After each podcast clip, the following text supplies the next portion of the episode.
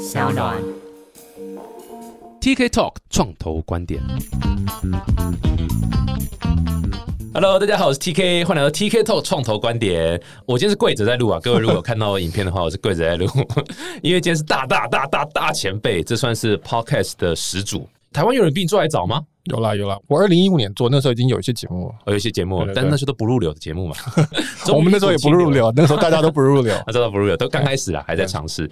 哇，这真的是超级大前辈啊！就是我们科技导读的创办人，也是有物报告创办人 Michael 周清华。嗨，大家好，我是科技导读的周清华，Hello，哎、应该叫周老师、清华老师还是 Michael 还是哪个你比较？就叫 Michael 就可以了。好好好好，Michael，哎、对啊，今天真的是很感动，因为 Podcast 的大大前辈，所以今天一整集啊，各位先跟大家说抱歉，我一句笑话都不会讲，最好是 不可能。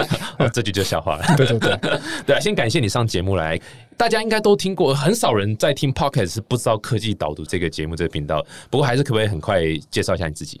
呃我是周金华，我大概是二零一二年出来创业，那一开始做的叫做有物报告，那后来二零一五年转成科技导读。那科技导读是一个付费的讨论科技跟商业的电子报，大概也是二零一五年开始做 Podcast。对你刚说除了你之外还有谁啊？记得什么通勤学英英语吗？有记得有几个英语类的，其实的确是很少啦。说真的，那个时候，因为那个时候很少，所以我们就一直都在榜单的前几名这样。但是过去一年就有很多这种新秀出来，嗯，那所以竞争就变得非常激烈了。那但是我们可能就是因为做了很久吧，所以感谢很多听众的爱在这样子，然后有在收听。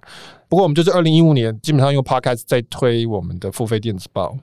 就一直做到了现在这样子，嗯哼，哎、像我们之前访问过那个啊，许明恩啊，区块市，他就是因为你推坑啊，他就说他跟你共事，然后最后发现哇，Podcast 是一个很有趣的一个产业，然后他就跳下来做，做到现在。对对对，我们那个时候原本是合作嘛，那后来我也觉得 podcast 还蛮适合很多人的啊、然后就是觉得比写部落格要轻松一点，这样子比较适合大部分人。像我这种是写文章的，我们做苦力这样子。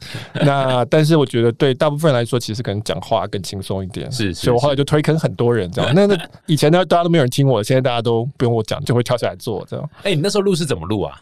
我们最早的时候其实是在自己办公室里面，我们隔音设备很差，因为办公室其实就在中消东路旁边，就很吵，嗯所以我们后来就自己弄隔音棉，弄了一个像一个水桶一样，然后我们把麦克风放在中间，然后有时候我录的时候我还要把头伸进去，哦，这么酷！对，就是一个非常简陋的一种录法，至少你是真的买隔音棉嘛，不是就是那种泡棉，对，就那种泡棉。所以麦克风就放在那个泡棉，堆成一个像城堡一样的感觉。对对对麦克风放在里面。对，就很像一个很大的头盔，然后你自己把头伸进去，这样。那时候做的非常的简陋。还有，其实最前面你如果听科技导读 podcast，最前面五集大概都是我一个人讲，对然后就非常的干，非常的无聊，就像在讲课一样。但是反正也没有人听，所以我那时候就试嘛。直到后来，现在我跟我的合伙人玉琴用聊的，然后一男一女，这样声音也比较有丰富一点然后大家也觉得比较有趣。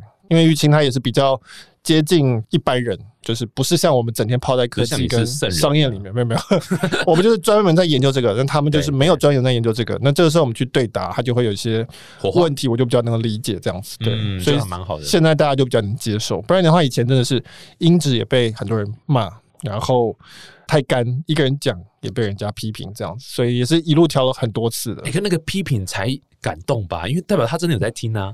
对，但是虽然感动，但是也不是很想要看到批评啊。对啊，是的，是的，而且他们其实都听很仔细，因为他们我猜很多人可能是听耳机听，然后他就会跟你讲说啊，口水声啊，呼吸声啊哦，你就说啊，好的，现在就录到最后就变成是，我不知道你是不是这样，但像我就是喝水的时候就会很下意识就会移开，啊，对对对，吞口水的时候也会移开这样子，对，然后就整个人就变得很不自然这样。这这职业病了，这到到后来去餐厅吃饭也是，呃自己开喝个水一下这样子。对，而耳朵会变很尖的，就先听人家讲话声音就会说，哦，你这个人的声音品质还不错，要不要去录 podcast？没有，这是必经过程啊！一开始大家都觉得都是器材非常简陋啊，然后不知道讲什么这样。哎、不过我是很好奇，因为其实我稍微看一下你的背景啊，哇塞，爆炸厉害、欸！台大的，然后又有生理与生物物理学硕士，而且在美国念，然后有法律的博士。你怎么会沦对，落到我们念念太多？书了，就是这样。呃 对啊，你怎么会想到来做媒体啊？对，其实我跳了三次行。那我大学是念台大动物系，这个是联考考上的，大家不要学。就是现在年轻人如果有选择，千万不要因为你分数到哪里就选什么系哎、。我那个年代也是啊，对，我们这年代是这样。我跟你年代可能差一点点，但是我那个年代也是这样子，就是说，哦，你的分数到那边，然后呢，爸妈可能会说，希望你念理工，因为你是男生。然后分数最高的那个时候大概就是动物系，那我就去念生物科学。那我其实念的觉得还 OK，所以我后来毕业后就去美国念了一个硕士，嗯。啊，原本是念博士，但是后来生物相关的啊，也是生物相关的。你那时候觉得，哎，好像这个可以是你对，因为你念书，可能像我这种是念书还 OK 的人，就是你觉得念书不会是太吃力的事情，嗯。就念念念念就念上去了。可是真的等到你去做研究的那一刻，我就是在美国念做实验，要自己找题目，要自己写论文，要自己发表的时候，那时候你才发现说，哎、不行，我的兴趣不足以支撑，嗯而且我的能力不是真的那么强。因为你可以看到同一个学校里面有些中国的学生、印度学对那种天才，而且是那种真的是很有热忱的那种奥林匹克金牌、银牌这种出来的。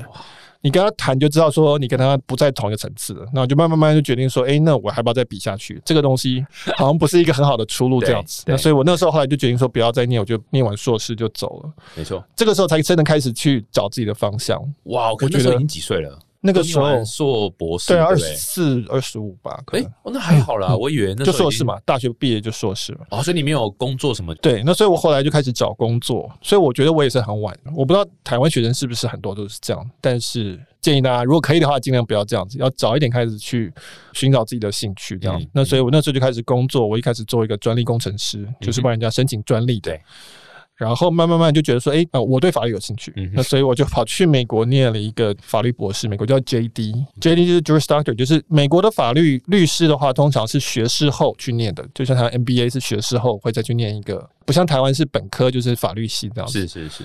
念完之后三年就在美国当律师，哦，你有职业？因为职业我在美国职业职了快两年，然后后来在台湾一个科技公司叫广达做他们的法务做了两年这样子。嗯在广达做了两年之后，才最后决定要出来创业，所以那个是算第三次转行，就是从律师后来变成算是做媒体。所以应该就在广达那两年的经嗯验，哇塞，太痛苦了，怎么会折磨人折磨到这样子？干脆自己出来创业。其实广达是一间不错的公司，我觉得你说的痛苦是真的，但是不是那一种说啊很累啊，公司很长或是什么人际关系不好，不是那种痛苦，嗯，是某一种心灵上没有满足。呃我后来发现说，其实像台湾的代工业或者是像律师，它本质上都是一种专业服务业，解决一个事情，解决一个事情，出一个货，出一个货。我后来觉得说，这其实没有满足到我有一种想要创造一个东西的感觉。嗯我那时候可能是受到贾博士这种感召，就是觉得说人应该要发挥他一种创造力或灵性的东西，就是你要创造出一个可以代表你自己的东西，有某种特色的东西，没错没有出现过的东西，这样。难道你要一辈子卖糖水吗？那个是他跟他 Solito 的说服的话。那有些人可能会觉得说，哎、做专业服务也不错，我就是像佣兵一样，一场战役一场战役，叫我去哪里我就打什么仗这样子。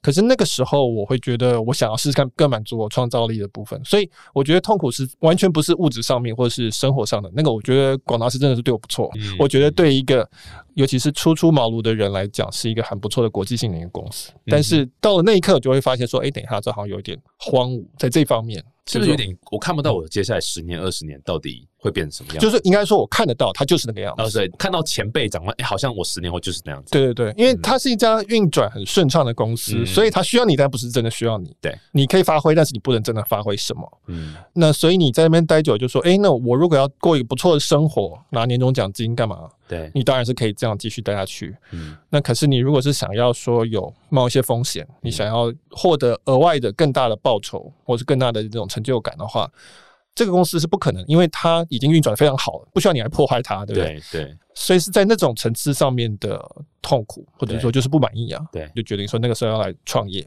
哇，你刚刚那段话真的是打到我心里。那个我需要你，但又好像不是那么需要你；我看得到你，又好像不一定是真的看得到你。哇，这让我想到我的婚姻，糟糕，糟糕了。没有，但真的，我觉得很多创业者就是待不了大公司，所以他才会来创业。我感觉这是蛮强一个特性。就其实我自己也是这样子，就是我在大公司上过班。我觉得刚刚你讲的一个点，我我非常认同，就是我没有被满足。我每天上班，然后下班，然后我可以 deliver 该 deliver 的东西，yes，不会有人说你做坏事或者是不好，什么都没有。但是就是不满足。对，这个不是他们公司的错，对公司本来就不应该要去想这些事情这。是我们的自己的，但是就是我还蛮期待了，就是说未来的企业它发展会越来越嗯，嗯有各种多样性的可能，对而不是说都是这种很大一家，然后就是这样运转，要么就拿薪水，要么就没办法待下去，这样子是不是有更多可能性？我觉得有可能啊，会来，因为软体啊，或是这种远距合作的形式越来越多，是有更多种可能性的。对，所以其实多尝试啊，就像你建议年轻人说，哎、我们某种程度也是说，哎、早一点可以去多尝试，譬如说攻读啦，譬如说去参加社团活动，参或是做任何你想做，环游世界也好，但早一点去尝试不同的体验，不要只是念书，哎、你就可以知道说什么是你喜欢，什么是你不喜欢的，这样。我还蛮深刻的感觉到这个是很重要，就是说，像我那个时候就是好好念书，念书一直升上去，就是你算是顺利嘛，对不对？那可是其实长期来看，你不一定是在领先的，嗯因为你到了某个阶段，就忽然要倒退回十步，像我这样，嗯就是说，哎、等一下重来一下，我发现这都根本就不是我有兴趣的，那我其实也做不了很久，那我是不是要先退回来？对。其实，如果你更早开始做这件事情，虽然那个时候你会觉得是浪费时间，说哎、我还不如多念点书啊，考一个更好的分数，上一个看起来更显赫的一个公司。但是其实长期来讲，反而是我觉得冒这个风险是比较划算的，嗯因为你可能可以更早找到你可以值得做很久的事情。嗯哼嗯哼那这个时候你才是真的开始起跑。哇，我觉得欸这个应该跟台湾很多家长这样讲这句话，对不对？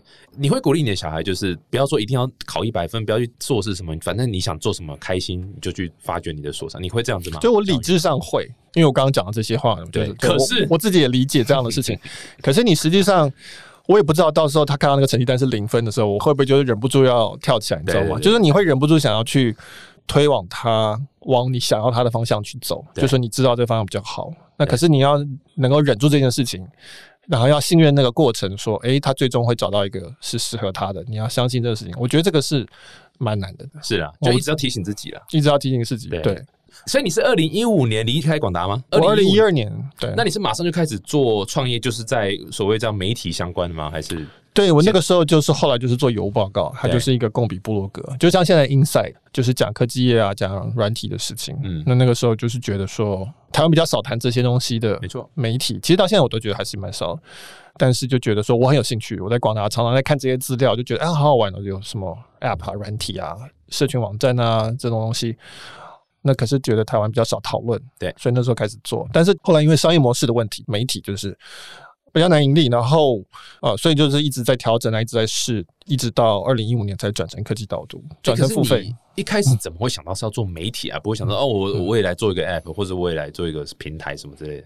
我觉得可能是因为我是律师，所以我习惯看东西跟表达，跟说服别人。啊就是我对语言的东西，嗯我对知识的东西是很有兴趣的。比如说，我今天早上写了一篇文章，在讨论一个判决，对我来说看判决是一件很愉快的事情。对，那所以我觉得文字这些东西我都是有兴趣，所以我原本就有在写一些部落格啊。那我也刚刚讲嘛，我就喜欢看，当时在看什么 Engadget 啊、啊 Gizmodo 对对对。这些网站，TechCrunch，对。所以我就会自然而然就往那方向走，就说，哎、那我想要创造这种内容出来。所以这也是我在念台大动物系跟硕士时候完全没有想到说，哦，其实原来我的可能比较适合的是这个东西，嗯哼，跟我当初在做生物研究是完全不同的东西。嗯哼，那但是你没办法，就是要倒退回来，对才会发现，哎、结果是一个这样的东西，是可以做很久的这样。对，所以有误报告就是这样很自然这样产生的一个产品嘛。那你那时候是所有文章都自己写这样子吗？然后对所以一开始就订阅吗？有报告是共笔部落格，意思就是说我们找很多业界的人，对就是我那时候认识的一些人，然后朋友的介绍朋友，都是科技业的人来分析科技业的事情，所以我们那个时候一度多到有大概两百多个人在写，那但是就是很写的比较散了，说实话就是比较乱一点。二零一二年的二零一五年是免费的，嗯那所以我们就是靠广告啊、办活动那些，嗯然后二零一五年我们开始做有务报告的付费，就是一样讲那两百个人，他们轮流，我们请他们写，比如说两个月来写一次，说，哎，你是比如说网络的专家，两个月请你针对网络的部分写一个新闻的评论。对我们可能找三个人在那一天会写这样，所以我们就是变成一周出刊五篇，嗯哼，然后一个月就是大概二十篇，然后也是收钱。那那个其实营运的状况是 OK 的，就是是赚钱的，哦但是管理起来非常非常的累，就是因为你要改这么多人的东西，然后每个人都是业界自己的专家，他不喜欢你改他的东西，对这样反正就管起来就很累。那我最后就觉得做起来很辛苦，对，所以后来在二零一七年就改成科技导读，那就变成是我一个人写，嗯哼，就管起来就很轻松。哎，所以有物就是完全肥佬了嘛，就没有有就没有了。对然后现在科技导读又有文章也有 podcast 嘛，对不对？对。那还有其他形式吗呃，科技导读没有，就是付费电子报跟 podcast。？OK，哎不过我好奇的是，就是每一个媒体都遇到，就像你刚刚有提到，就是盈利的部分嘛，所以你算是比较早就开始 try 订阅的方式嘛。可那时候大家对于这个接受度怎么样啊？然后那时候 infra 是已经 OK 了吗？所以我们在二零一五年邮报告做付费的时候，当时台湾的金流是没有办法做定时定额扣款的。对啊，所以我们那个时候后来是接 Stripe。哦，直接接 Stripe 对。美国的那个服务对，了。那那时候台湾没有 Stripe，台湾现在还没有 Stripe，嗯。因为我们那时候其实是因为觉得它界面使用方便嘛，就干干净净 API 就串起来。那但是台湾没有落地，所以我们后来到美国去成立一家公司，然后嗯，用美国那家公司去接去 Stripe，请，然后美国那家公司跟台湾那家公司做了一个协议，就是类似某种代收代付协议，对对对。对对对对对，反正就搞了一大圈就对了，结果就做起来。那所以它的体验非常的好，到现在 Stripe 的体验可能都是比台湾的支付要好，因为台湾的支付要求比较多了，换页什么的。那可是是说台湾的刷卡的那个退卡率非常高，嗯，台湾的那个时候的银行可能到现在还是一样，都不喜欢看到 Stripe 的定时定额扣款，他们都会觉得这个很可疑。哦，所以只要这样就不过就对，过不了，对不对？哇哦，呃，就是会刷个三个月之后，忽然就会说不过，就要去跟银行解释什么。那对我们来说，就是那个成本很大，手续费也有点贵，因为像 Uber 以前一样，就是变成每一次订户刷，他都要付一笔国外的交易手续费。对对对，但是我觉得对于用户来讲，他们接受度还蛮高的。可能那个时候没有人做这个东西，嗯，那个时候太少人在做付费订阅，所以大家都觉得，哎、这什么东西，对试试看这样子，还觉得还蛮有趣的。所以我觉得是还好。那当然，现在可能这个接受度又更高一点。可是所以听起来是那时候的读者就已经可以接受这种付费去看文章这件事情了。对我们的读者也也没有到很多了，那个时候我忘记破千吗？破千那很多了。就是 OK，就是我们可以营运了嘛。但是我们为什么要选择订阅制？其实说到底是因为没有别的选择，因为我们写这种东西是没有办法搭配广告的。嗯，就是说我写 Google 的商业策略，谁要下广告？我们如果写 Google 手机开箱文或者写手机游戏，那当然没问题。可是我们对现在想的是手机游戏的商业策略，这个没有适合下广告的东西，嗯所以我们根本就不适合做广告。嗯嗯，那广告的那个单价也太低了。对，我们这种一定是服务一小群人，然后收比较高的单价。没错，那所以一定是走订阅制，所以我们慢慢慢慢慢慢就只有这个方向，就是我们其实是不断的调整商业模式来服务我们想要写的东西，是这样子。我印象蛮深刻，就有报告刚出来的时候，是有股氛围，就是哎、我们现在进入一个所谓的新媒体的时代，然后这个媒体时代是不再只是靠撒狗血的东西去赚流量而去放广告，而是说，哎、大家真的可以去付费去支持一个作者去写出好的内容文章。包括孕育而生，后来像那个 SOS 嘛，SOS Reader 对嘛，现在叫方格子方格对对对对，然后其实也是这样的一个商业模式建构起来嘛。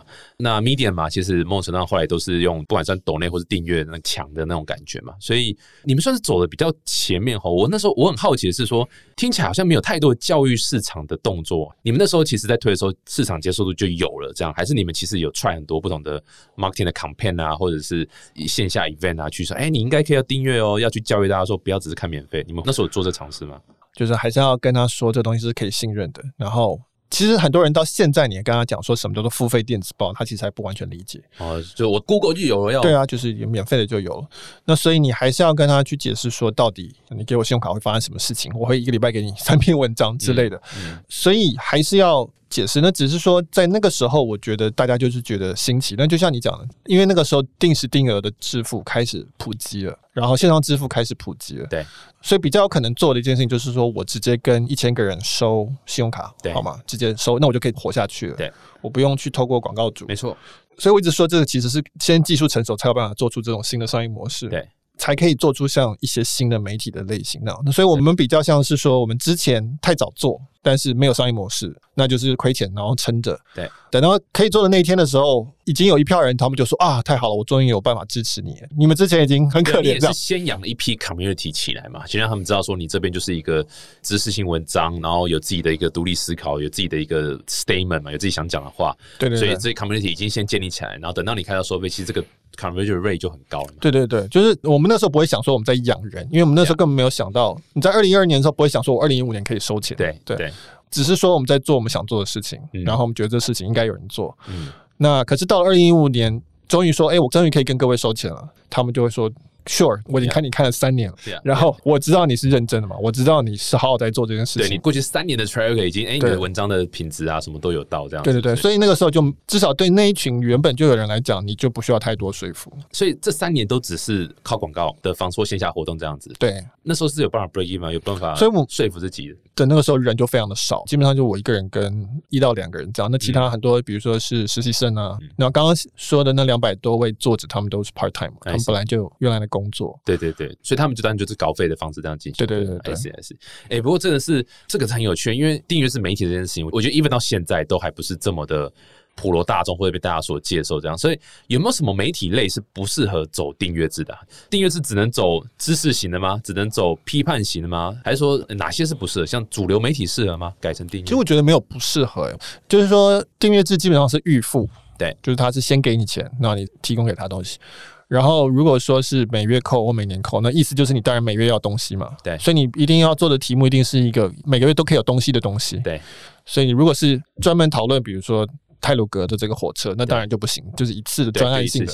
对，那或者说做曲目这种会比较适合，但是你如果是一个有一个长期性的主题，其实我是觉得都可以。我自己是觉得订阅制它就是一种长期关系。嗯哼，嗯那我自己的预测是说，金钱的长期的关系这种事情会越来越，大家会越来越忘掉。如果说讨论加密货币好了，嗯。你其实也是，你就干脆就直接设一个即时扣款就可以了，对。因为没有交易成本嘛，嗯，所以我只要上你这个网站多久，我就扣多少钱。嗯。我觉得以后会更像这样，或者就像开车上高速公路 ETC 就扣你钱一样，对。你会越来越没有感觉。对，那所以它不见得会是说每个月给你两百四十九块，它有可能将来会变得更像是你用多少花多少。哎、我看多少文章我就给你多少钱，我我甚至都不用去按 agree，直接浏览器就给你了，因为都已经签好了嘛。了，对，将来就是所谓软体化、长期的。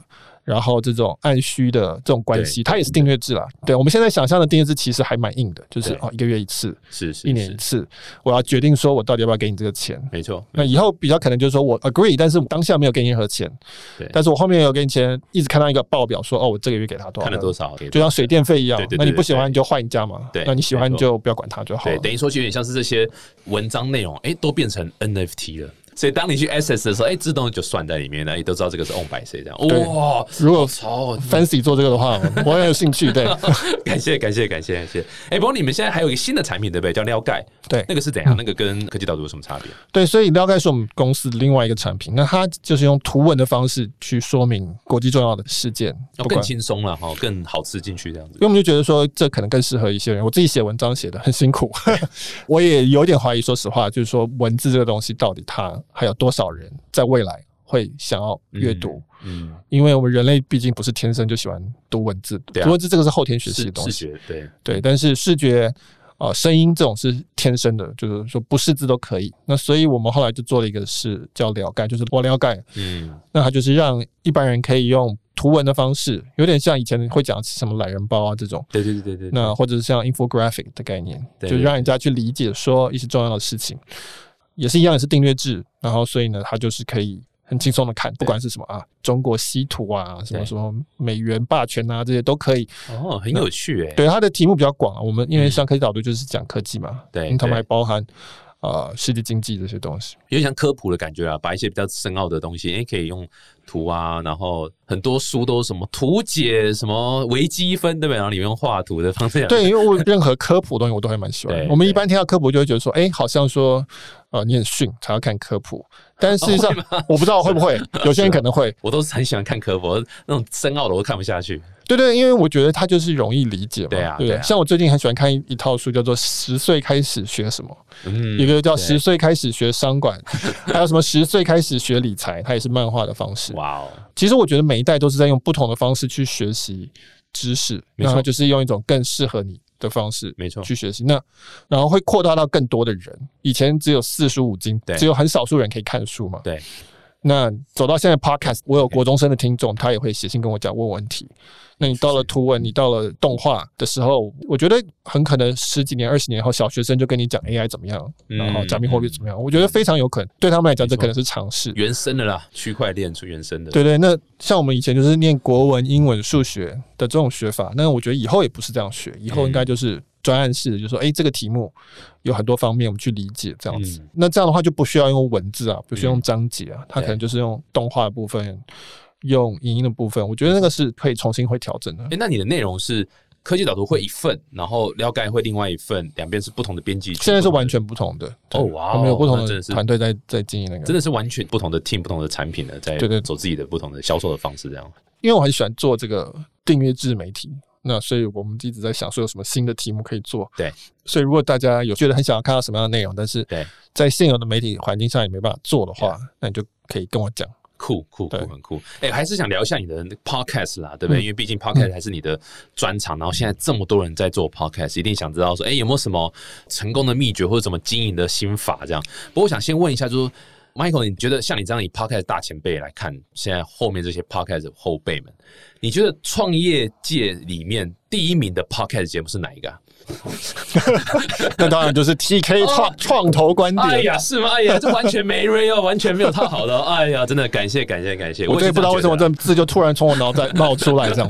没有吧？应该说现在一堆人前仆后继要跳进来做 podcast，你会有什么建议啦，或是想法？说，哎，如果真的要做，不要 full time 做，part time 做，还是说，哎，要注意什么东西？撑过几集，还是有什么样的想法？我们就是有兴趣做，嗯，然后我们做的很早，在没有人来做这件做，所以呢，就会一直在排行榜前面。然后可能苹果那个时候他们也没有别的东西可以推荐，就把我们一直放在编辑推荐里面。那所以就很多人会听到这样子。但如果现在是非常有意识的要去做 podcast 这个东西的话，我觉得古外谢梦工说，第一个要有风格，style，style，嗯，那我会说要持续吧，长期吧。那我觉得持续这件事情可以检验很多事情啊，就是说你如果能持续。代表你有很多事情是真的很有兴趣，你真的很有热情，对，然后你真的有东西可以讲。如果说你没有办法持续的话，那也 OK，我觉得那就不要把它想那么严肃，就像写部落格一样，你可以是收费的，很认真的想要写，或者想要做业配就去写。你也可以就是说我想要写点东西，我想要讲讲话就好了。嗯哼，所以我倒是不觉得说 Podcast 一定要做到什么样的程度才行。嗯哼，对我觉得 Podcast 其实到最后我都觉得它只是一个切口，就是说你可能还是有另外一个 business 在后面，是这个意思。我觉得它可以是一个很好搭配别的东西的，因为它本身基本上编辑成本零嘛，所以它是一个很好去认识你想要认识的人的第一步啊。比如说我今天是一个咖啡师傅，好了，我做一个 podcast，我就是谈我喜欢谈的事情。那有一天你可能就会长出一些 business 出来，如果你真的想要长的话，跟你的咖啡店有关，跟你的咖啡产品有关，对，那个东西可能才是最终你如果真的想要回收的话。新的东西，但是这个是一个还不错的，就是说可以让你去认识一一群你想要认识的人，没错没错的一个方法。但你如果一开始把它想的非常非常的重，就是说啊，我就是要靠这赚钱，我要成为 podcaster，我要站到排行榜上。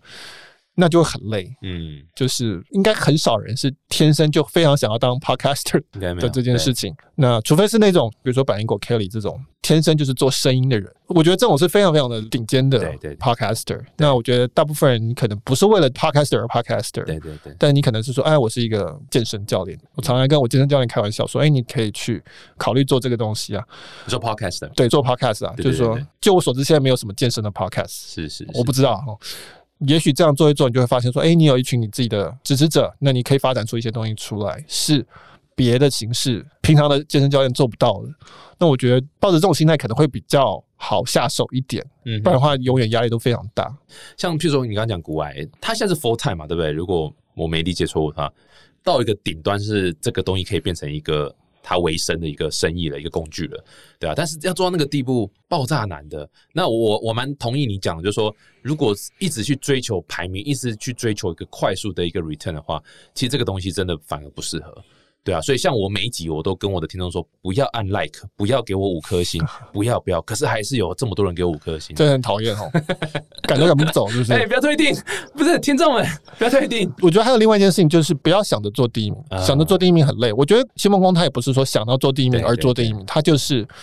这个包含实力，包含机遇，包含他的过去的累积，对，然后他的一个天生的一个风格等等造就的。第一名都是例外，没错。事实上前十名我觉得都是例外。对对对对。那但是你可以做说我要做全台湾的，比如说前十五 percent，我是全台湾前十五 percent 的咖啡师傅，同时我也是全台湾前十五 percent 的 podcaster。嗯哼。这两个加起来，那我就是全台湾前一 percent 的 podcaster 加咖啡师傅。那这就有很多事情可以做，这就有很多的价值存在。但你如果一直想说我要做。第一名只有一个嘛，对，所以剩下人都会失望嘛，所以那也不是一个很健康的想法。所以我也觉得，除非有什么特别理由，就说啊，总统就只有一个嘛，对，你要么就当总统，要不然你就不是当总统对，或者说我要当教授，教授就那几个位置。那可是如果你不是在那一种领域里面的话，我觉得不需要把自己逼到那个程度去。这是从创投角度来看，其实一样，就是说不要去追求独角兽，因为如果你单纯去追求独角兽，那只是一个高估值诶、但是那，其实一点意义都没有。你应该追求是如何给出一个超棒的市场